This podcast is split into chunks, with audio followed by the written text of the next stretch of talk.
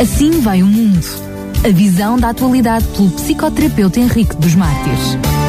Chegou a altura de termos mais um Assim Vai Mundo. Aproveito para cumprimentar o Dr. Henrique dos Mártires. Bem-vindo. Muito obrigado, uma boa tarde e bem-vindos a todos os ouvintes de, desse auditório.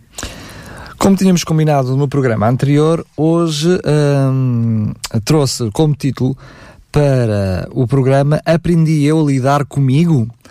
Ou seja, é assim tão difícil nós aprendermos a lidar connosco mesmos?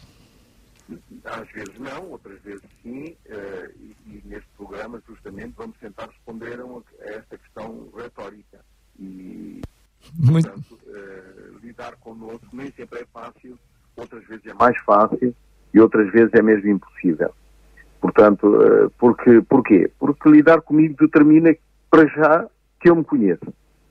Que eu conheço os meus pontos fracos, os meus pontos fracos, fortes, eh, e, portanto, lidar comigo requer que eu consiga assumir-me como um ser responsável, como uma pessoa inteira, uma pessoa capaz de gerir tudo aquilo que passa no meu interior, de modo a que a minha relação com o exterior seja o mais funcional possível.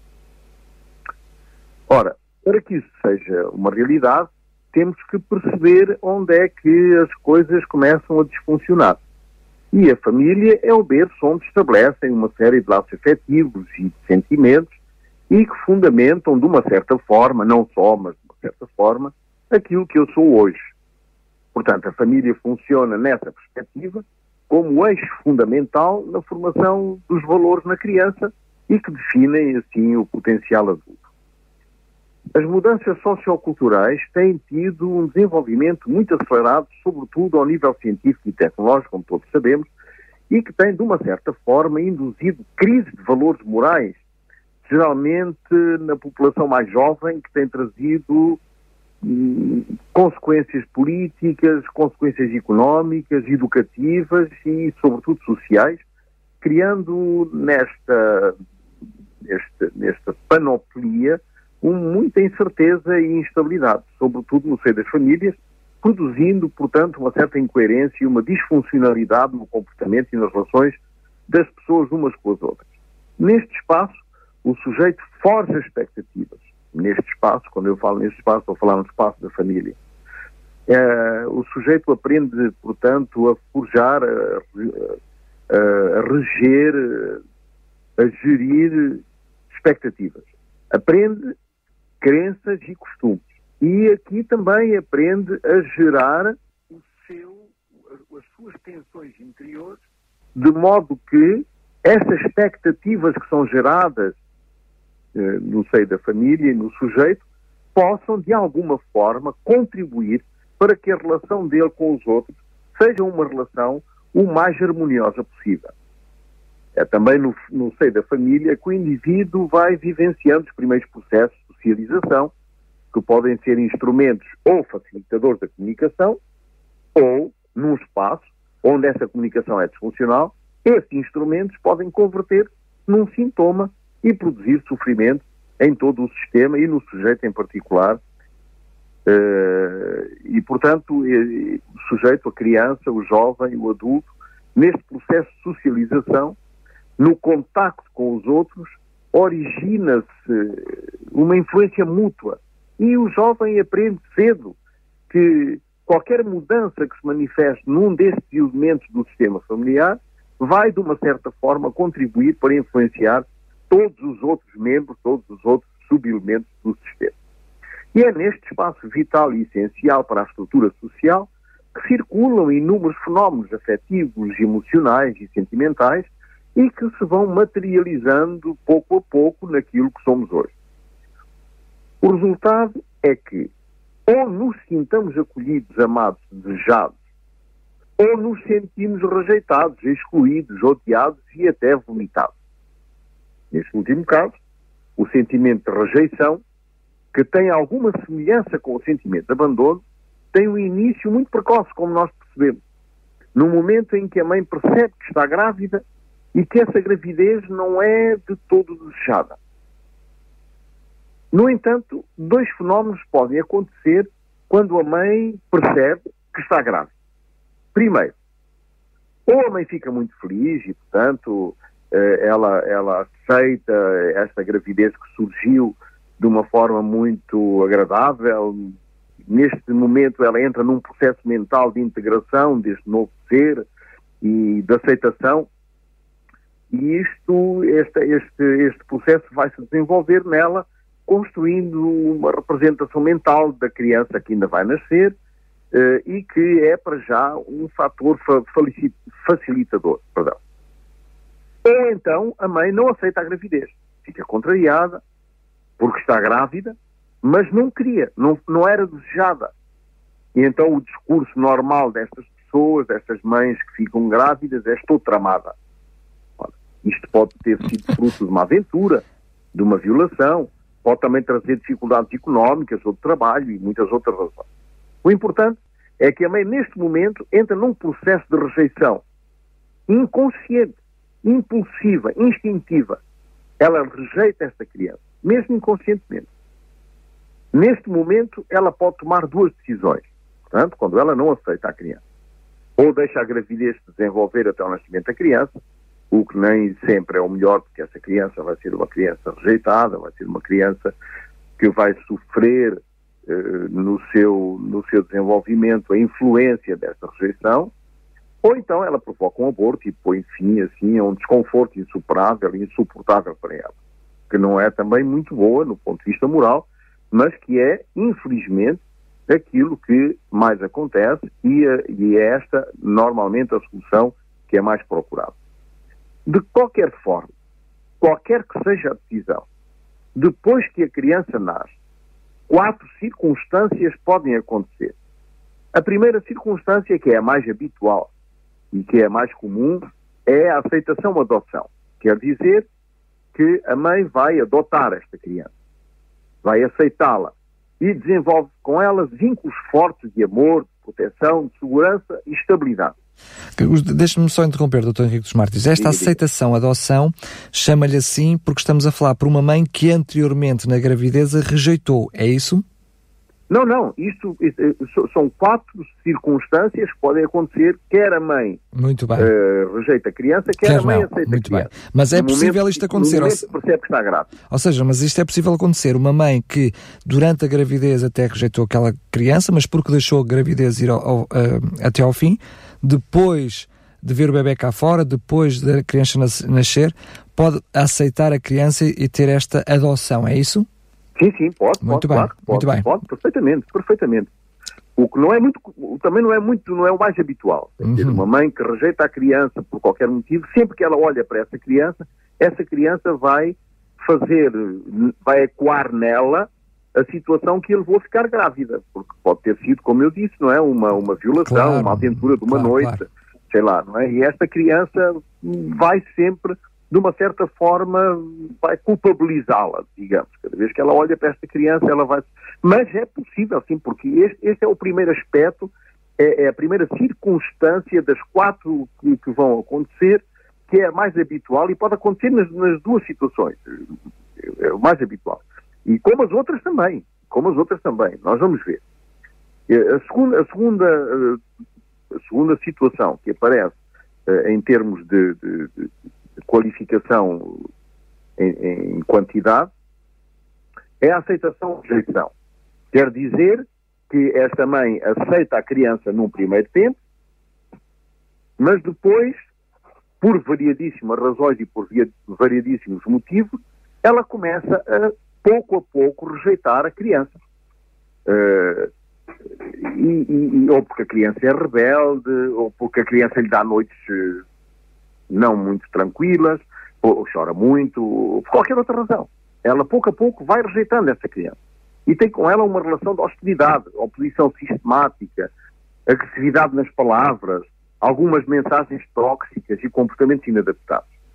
Este é o segundo aspecto. E isto pode acontecer mesmo com uma mãe que, que, que, que aceitou a gravidez e que tinha claro. que a gravidez era desejada. Portanto, muito bem, ela muito bem. aceita a criança logo no primeiro tempo mas depois, pouco a pouco, ela vai, talvez até por fatores que são, eh, são mais fatores internos à, vida dela, às memórias da história dela, E isto tudo vai contribuir para que aconteça este segundo fenómeno, que é um segundo fenómeno, e felizmente não é o primeiro, mas uh, acontece muito, com muita frequência ainda.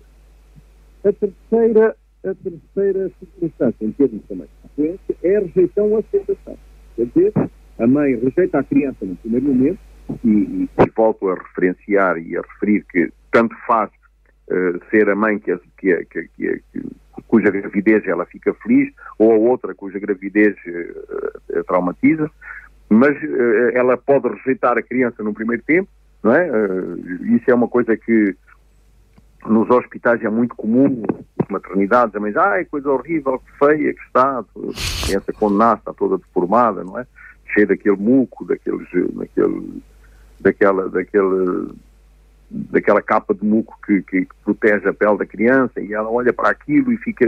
E de uma certa forma, não é? Num primeiro momento ela rejeita aquela criança, uh, ou porque por outro motivo psicológico ela não se sente capaz de, de, de, ser uma boa mãe, tem medo de estar à altura dessa responsabilidade, de repente ela toma consciência que tem ali uma criança, não é? Que não é só um monte de carne, mas que é uma criança que é um ser humano. Que, que chora, que pede, que grita, não é? Eh, e depois há um outro fenómeno que é subjacente, é muito subtil, mas que tem uma influência muito grande, é que ela tem medo que o pai não aceite a criança não acolha a criança. Acontecia muito então, isso, acontecia, peço desculpa interromper, acontecia muito isso antigamente, sobretudo quando, eh, antes de saber uh, qual era o género, o sexo da criança, sobretudo em famílias que esperavam os meninos, não é? Que acabavam por ser depois uh, a continuação da família, que quando vinham as meninas, uh, muitas vezes trazia desgosto para, para a família. Exatamente. Bem, ainda hoje acontece, mas realmente nesse tempo era muito, era muito mais evidente. Hoje Hoje é muito mais facilitador porque hoje fazem-se as ecografias e percebe-se logo se é um menino ou uma menina e, eh, e de uma certa forma, inclusivamente nesta, nesta, neste quarto elemento que eu vou, que eu vou referenciar eh, daqui a pouco, há este sentido de lealdade da mãe que o pai não queria uma menina, queria um rapaz, eu gostava de um rapaz e nasceu uma menina, não pode ir com a menina para o futebol e essas coisas que os pais imaginam, Uh, e alguns pais têm este, têm, têm, e a mãe tem este medo de não, de não, de não agradar ao pai e que a criança possa não agradar ao pai, não é? Uh, aliás, podem surgir uma imensidão de pensamentos que, nós, que nos passam dos não é? E que fazem com que ela não consiga aceitar esta criança num primeiro tempo, não é? Nesse momento. Uh, isso é uma condição que, aliás, até traz fortes sentimentos de culpa à mãe e que muitas vezes fazem com que estas mães mergulhem num estado possível embora passageiro, outras vezes mais, mais profundo, outras vezes mais duradouro. Mas no contacto permanente com esta criança, ela vai desenvolvendo pouco a pouco laços afetivos, vai percebendo que afinal é uma criança muito dada, é uma criança que não, não, não dá problemas, é uma criança, enfim, muito, muito calma, sorridente, e vão-se criando laços afetivos que se vão consolidando à medida que a criança cresce e que se fortalecem na relação de um com o outro e assim, estabelecem-se assim vínculos muito fortes com esta criança que no princípio foi rejeitada num primeiro tempo, mas que depois uh, é aceito pela mãe. E neste quarto elemento, que felizmente é o menos comum, Rejeição, rejeição, quer dizer, a mãe rejeita a criança e nunca mais aceita essa criança. Rejeita a criança para sempre, não é? Nunca mais consegue estabelecer verdadeiros laços afetivos com ela. Embora exista aqueles vínculos instintivos da mãe, mas que, não, que, que neste caso não são suficientemente fortes para ultrapassar esta rejeição. Porque esta criança vai, vai confrontá-la com variedíssimas situações que ela própria viveu na sua, na sua vida, que ela própria uh, vivenciou e que, portanto, ela vai confrontar, esta, esta, criança vai confrontar a mãe com sentimentos que se antagonizam e criam conflitos internos difíceis para ela de suportar. Portanto, esta criança, uh, para esta mãe, ela já está morta, mesmo sendo viva. A criança vai desenvolver, vai desenvolver com este tipo de rejeição o sentimento de não merecer ser amada e ela sente-se mesmo rejeitada, pouco a pouco. Ela vai percebendo no olhar da mãe que ela não é desejada e que ela e esse sentimento de rejeição é doloroso, é muito sofredor e acompanha a criança depois até ao fim da sua vida. A não ser que ela encontre, atenção, a não ser que ela encontre no seu percurso, no seu percurso de vida, um tutor de resiliência. Ou seja, alguém que ajuda a construir um eu mais ou menos estável. Pode ser um vizinho, pode ser a avó, uma tia, alguém por quem a criança se sinta amada, desejada e acolhida. Então ela vai ter toda a probabilidade de se transformar num adulto, eh, embora inseguro, infeliz, instável, mas com um eu mais ou menos, mais ou menos construído. Com, e, e, e, quem sabe até, com, em alguns casos, com perturbações, graves da personalidade, noutros casos, com uma personalidade instável, mas que consegue fazer face a todos os, eh, os momentos de, de tensão que vai ter que viver na vida. É assim que, no tabuleiro da existência, nós fomos feitos criaturas e somos, a despeito de nós mesmos, aquilo que os outros arquitetaram a nosso respeito, de uma forma consciente ou não. Portanto, a criança só existe através dos olhos da mãe, dos olhos de, das pessoas que para ela têm relevância, que são pessoas que para ela têm um significado e são significantes para a vida dela. Desse relacionamento, a criança vai desenvolver a ideia de, de ter um continente, ou seja, ter um corpo, e também ter um conteúdo, que é o seu eu, que é a sua personalidade, que é o seu, o seu self.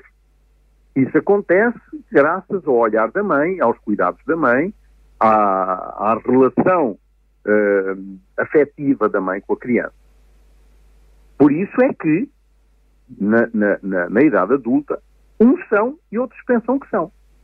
Outros querem ser, outros ainda não são, não sabem que são, Alguns são e não querem ser, outros não são e pensam que são. Outros foram e já não são, outros ainda não são, mas imaginam que vão ser. Parece confuso, mas uh, isto evidencia que a existência só pode ser feliz quando se realiza uma adequação o mais exata possível entre aquilo que eu sou e aquilo que eu penso ser sem me deixar contaminar por aquilo que os outros querem que eu seja. Ou que eu mesmo queira ser outra coisa daquilo que na realidade sou. Ora, este caleidoscópio de condições existenciais faz com que muitas crianças se tenham desenvolvido num sistema onde as fronteiras eh, eram confusas ou demasiado rígidas e chegam à idade adulta com o sentimento de não serem dignas de existir tornam-se adultos que não são, mas que gostariam de ser.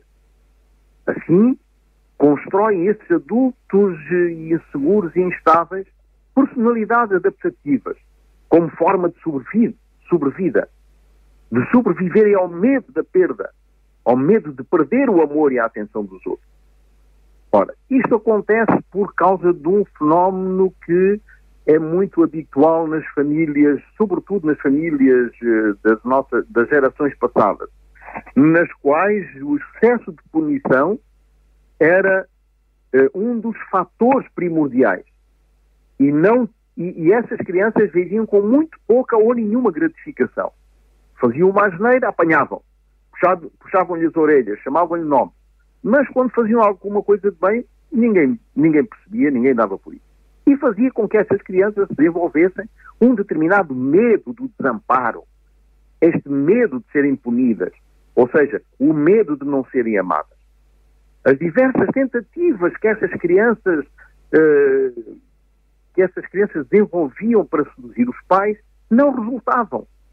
E essas crianças foram compelidas a conceber a formação de uma imagem mental, uma representação daquilo que os outros esperam dele, afinal. Vamos ver se eu agora eh, criando esta imagem teatralizada eh, daquilo que os outros esperam de mim, eu posso pelo menos ter alguma coisa deles. Ora, mas essas tentativas de sedução vão se revelando infrutíferas. Elas vão fracassando a cada esforço de conseguir um pouco de atenção dos outros.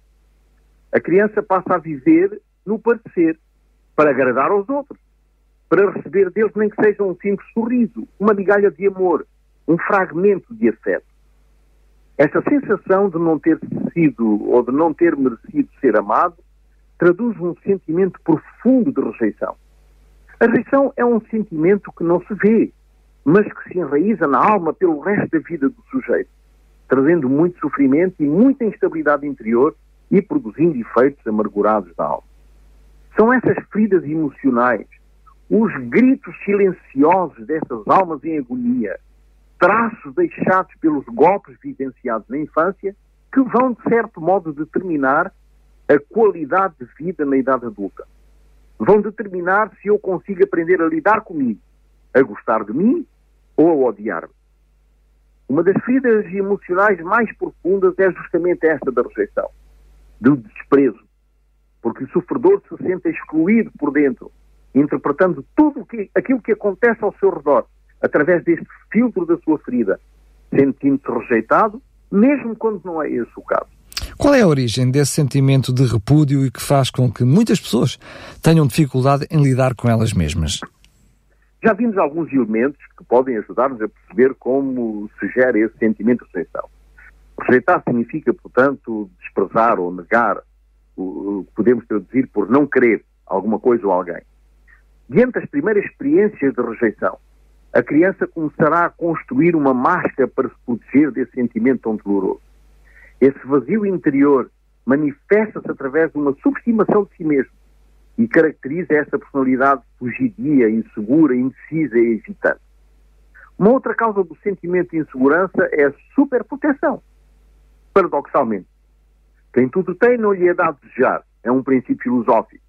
E isto demonstra que o vazio interior, muitas vezes, é causado também pelo excesso da oferta, desde, desde os primórdios do berço onde a mãe antecipa as próprias necessidades da criança. A criança ainda não chorou, não pediu, não está a reclamar coisa nenhuma e a mãe já está a oferecer o seio. Até à idade da maturidade, impedindo, portanto, a emergência do desejo e deixando como única alternativa existencial a angústia. Ora, a primeira reação de uma pessoa que se sente rejeitada é evitar o contacto com todos aqueles que fazem emergir em si, fazem ecoar dentro de a dolorosa sensação de não ter sido amado. Por isso, essas crianças inventam um mundo imaginário onde a ilusão e o delírio são mais fáceis de suportar do que a própria realidade. É a queda brutal e profunda no, no negro manto da, da psicose. Nos casos da superproteção, além desta faceta superficial mascarada de amor, a criança sentir-se rejeitada porque as pessoas não a aceitam como ela é. A mensagem subliminal que lhe chega é que suas habilidades, suas qualidades e os seus valores não são válidos e por isso têm de ser protegidas em excesso. Essas crianças desenvolvem uma personalidade na qual um não é sempre pressentido como uma, como uma rejeição. E pior ainda, como um desprezo e talvez até como, uma, como, como um abandono. Esse sentimento gera uma sensação de insegurança que se manifesta por uma busca incessante de aprovação por parte dos outros na idade adulta. Um pequeno e quase imperceptível gesto ou atitude de alguém é interpretado de uma forma exuberante como uma atitude de desprezo e produz no indivíduo rejeitado sensações físicas e emocionais de tal forma desagradáveis que são notadas pelos interlocutores com quem convive. Estas pessoas têm necessidade de viver num permanente estado de alerta, que impede a serenidade necessária para evitar a ansiedade na qual vivem submersos. Inconscientemente, essas pessoas vão perdendo a sua felicidade, suas capacidades criativas, sua interação social e, por fim, a sua produtividade. Acabam por se resignarem. A realidade é assim e tem que viver desta maneira, dizem. O problema é que a médio ou longo prazo podem surgir problemas depressivos e melancólicos graves.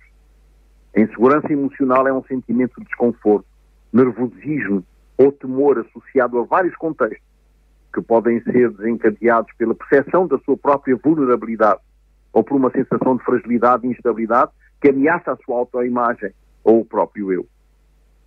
A sensação de insegurança surge por medo de enfrentar um perigo, uma ameaça que já não existe mais, que tendo existido numa fase arcaica do seu desenvolvimento, produz ainda efeitos adversos e nefastos na personalidade, na, na comunicação com ele e na comunicação com os outros. Esta ansiedade persistente gera angústia, promovendo estados de timidez ou de isolamento social, que podem encorajar condutas compensatórias, como o orgulho, a arrogância e a agressividade. Parte da nossa personalidade é, portanto, formada a partir destas feridas emocionais sofridas na infância. Por isso, as pessoas que sofrem com a mágoa da rejeição manifestam uma certa tendência a se depreciar, a se desqualificarem e a procurar a perfeição a todo custo, de modo a, de modo a granjear a simpatia e a atenção das pessoas com que lidam no dia a dia. Essa situação leva, leva as pessoas a uma busca constante de reconhecimento por parte dos outros, mas que é insaciável. Por muito que reconheçam, elas nunca conseguem sentir-se completamente, completamente satisfeitas, completamente uh, felizes. Encontrarão sempre algum detalhe no qual se sintam desvalorizados e desqualificados.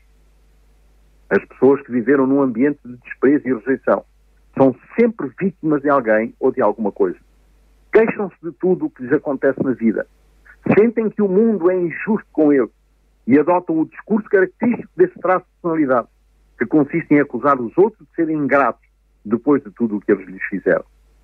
Aqueles que representam a vida como um papel de vítima, numa vertente de vítima, acabam abrigando sentimentos de raiva e de frustração.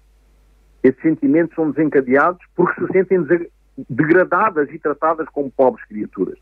E ficam ainda mais ressentidas porque se sentem humilhadas. Essa situação leva a vítima a enfadar-se dos outros e a assumir um papel de agressor. O agressor torna-se então perseguidor. Perseguimos porque julgamos e criticamos os outros. Perseguimos quando pregamos o que devem fazer e quando os punimos também. Palavra, as palavras nada, inexistente ou desaparecer fazem parte do vocabulário habitual do, do, das vítimas, confirmando a crença e o sentimento de rejeição que foi por eles impregnado. Se têm de compartilhar experiências com alguém, tentam passar na ponta dos pés, sob a carapaça que construíram, apenas sem falar. E se o fazem, será apenas para infundir valor a si mesmo. Doutor Henrique dos Martins, eu, eu quase que me, uh, tinha vontade de refazer a pergunta que fiz no, no, no princípio, que era uh, a questão de como é que lidar connosco mesmo, sendo que agora tem estado a falar, até agora tem estado a falar basicamente sobre a problemática em si, enfim, e como um, se constrói mentalmente toda, toda essa realidade em função de, uh, de fatores externos. Mas permitem-me ainda fazer uma outra pergunta, apesar de reconhecer que um, daria, só esta pergunta daria para fazer um programa, mas uh, no ponto de vista fisiológico, há algum estudo, alguma coisa que demonstre como é que funciona o cérebro dessas pessoas rejeitadas? Uh, sim, existem variedíssimos estudos, mas existe um estudo que não foi, que foi, que é mais recente, feito por Winch, uh, e que lembra que são as mesmas áreas do cérebro que são ativadas quando nos sentimos rejeitados e quando sentimos dor física. Portanto, quando sentimos alguma dor física, a, a área do cérebro que vai, portanto, detectar, fazer a percepção e tratar essa, essa, essa, essa dor é a mesma área que é ativada quando nós sofremos emocionalmente. É por isso é que se calhar dizemos que, que, que, a rejeição dói, não é? Temos muitas vezes ouvimos esse, esse, esse chavão. Exatamente, é isso mesmo. É por isso que a rejeição dói, exatamente. Porque, eh, de facto, neurologicamente falando, eh, o nosso cérebro vai responder de uma forma idêntica, tanto ao desprezo quanto à dor física. Eh, e quando eu falo do desprezo, falo de todo o sofrimento. Muitas pessoas se sentem desprezadas e rejeitadas, mesmo quando não são, porque viveram a, a, a, tal, tal, o tal sentimento de não merecerem existir, de não merecerem ser amados, porque no olhar da mãe não percebiam aquele, aquele carinho, eram sempre tratados com uma certa, com uma certa, uh, com uma certa rudez, com uma certa, uma certa eh, agressividade, seja na voz, seja no olhar.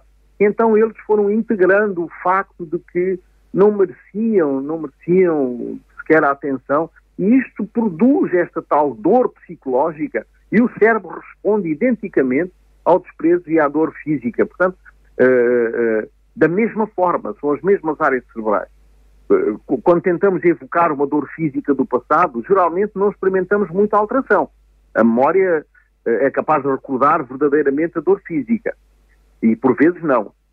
No entanto, quando revivemos uma dolorosa rejeição, somos imediatamente invadidos pelos mesmos sentimentos que vivemos na altura da rejeição as mesmas emoções negativas que vivemos no momento em que, em que nos sentimos rejeitados quando éramos crianças. E o cérebro responde como aconteceu exatamente no, no, no momento da dor psíquica. Isso traz Enquanto quase uma dor, dor permanente, não é? Exatamente, exatamente. Enquanto a dor física, o cérebro nem sempre é capaz de recordar verdadeiramente os detalhes, na dor psicológica, aquilo que emerge, aquilo que vem à superfície do indivíduo, são os mesmos sentimentos e as emoções que ele viveu naquele momento em que foi desprezado ou que se sentiu desprezado e, e que se sentiu rejeitado. e como nós somos animais sociais, e é por isso também que o nosso cérebro prioriza tanto a rejeição, Todos nós temos esta necessidade de pertencer a um grupo. E agora temos uma coisa importante: é que a desconexão do grupo, e é isso justamente que acontece quando uma criança não se sente amada, é que ela não se sente pertencer a nada. Isto é muito grave, porque essas crianças que não, não se sentiram pertencer realmente a uma família, mais tarde vão procurar grupos de pertença que podem ser perigosos. Grupos de pertença, sei lá, de pessoas que são dependentes da droga, são drogados, ao menos é alguma coisa, pertence a alguma coisa, ou, sei lá, um grupo uh, terrorista, ou a um grupo de ladrões, menos são ladrões e pertencem a esse grupo. Uh, e, estamos a perceber que esta desconexão do grupo provoca uma grande dor emocional ao ponto de que essas crianças mais tarde, na, na, sobretudo, sobretudo na, na, entrada da adolescência e na adolescência, vão procurar onde sintam amados, onde eles ficam assistidos, onde eles se sentem aceitos. Pá, roubaste quantos, quantos carros hoje? Olha só, roubei 10. É pá, muito bem, pá, para a próxima rouba 15. Pelo menos eles tentem se pertencer a alguma coisa, e isso é muito importante.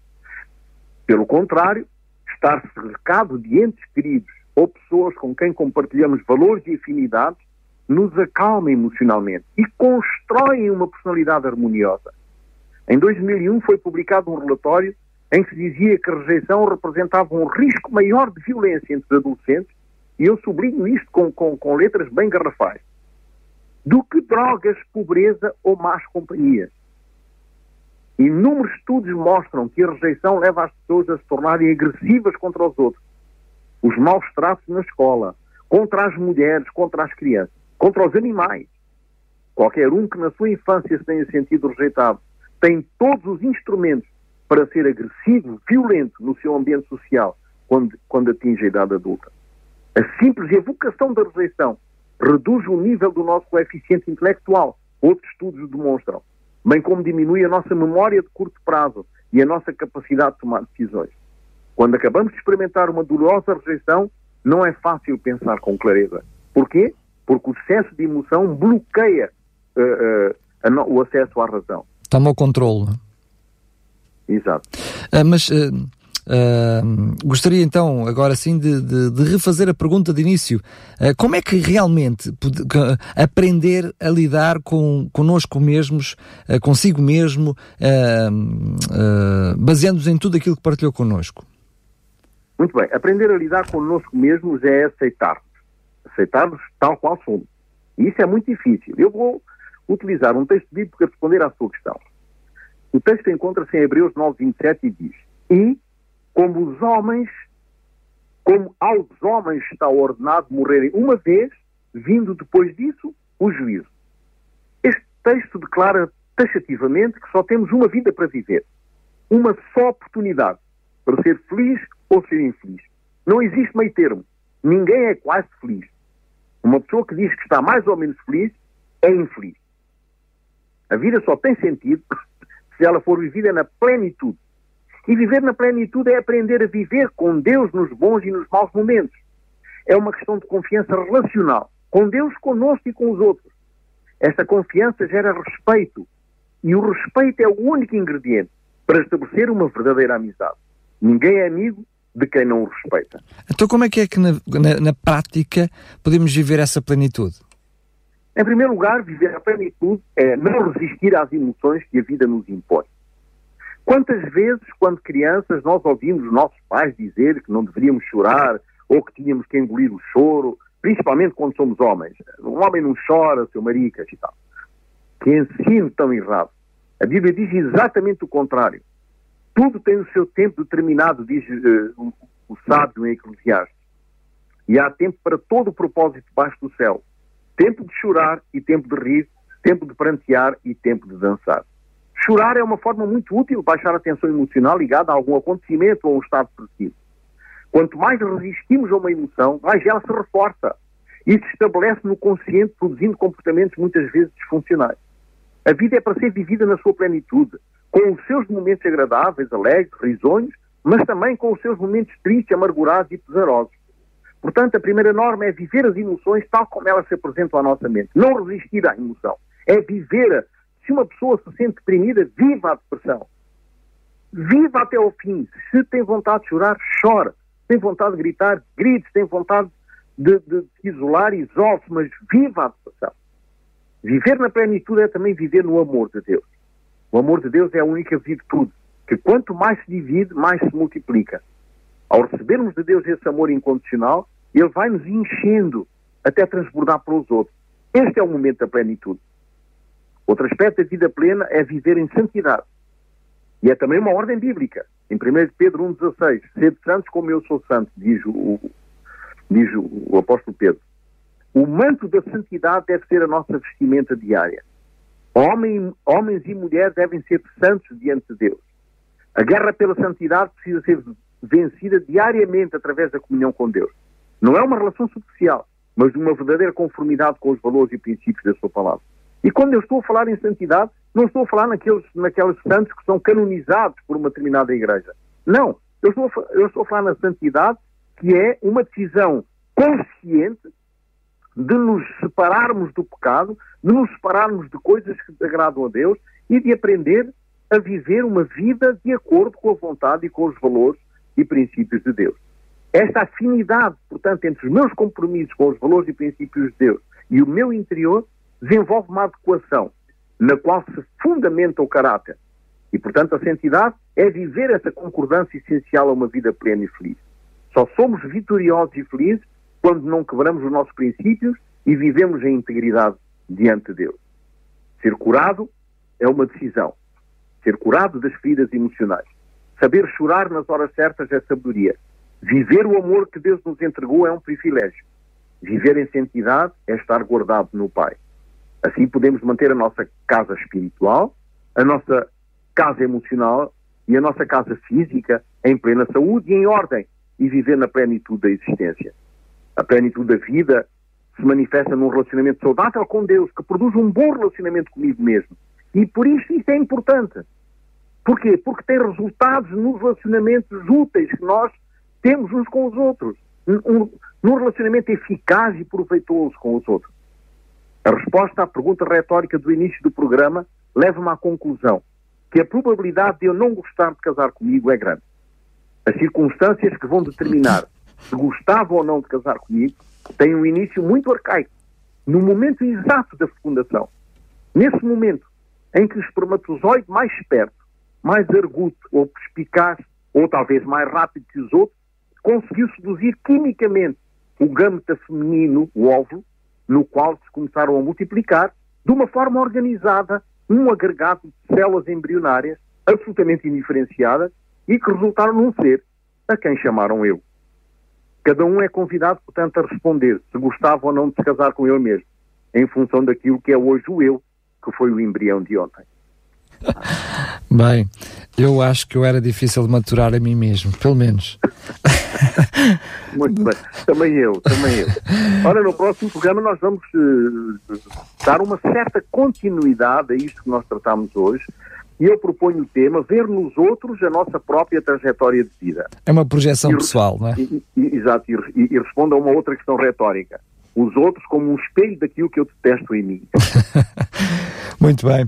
Doutor Henrique dos Martins, foi mais uma vez um prazer estar a conversa consigo, trazer-nos estas, estas reflexões. Fica então encontro marcado para o próximo programa. Até lá, se Deus quiser. Até lá. Um abraço. Obrigado. Boa tarde. Assim vai o mundo. A visão da atualidade pelo psicoterapeuta Henrique dos Mártires.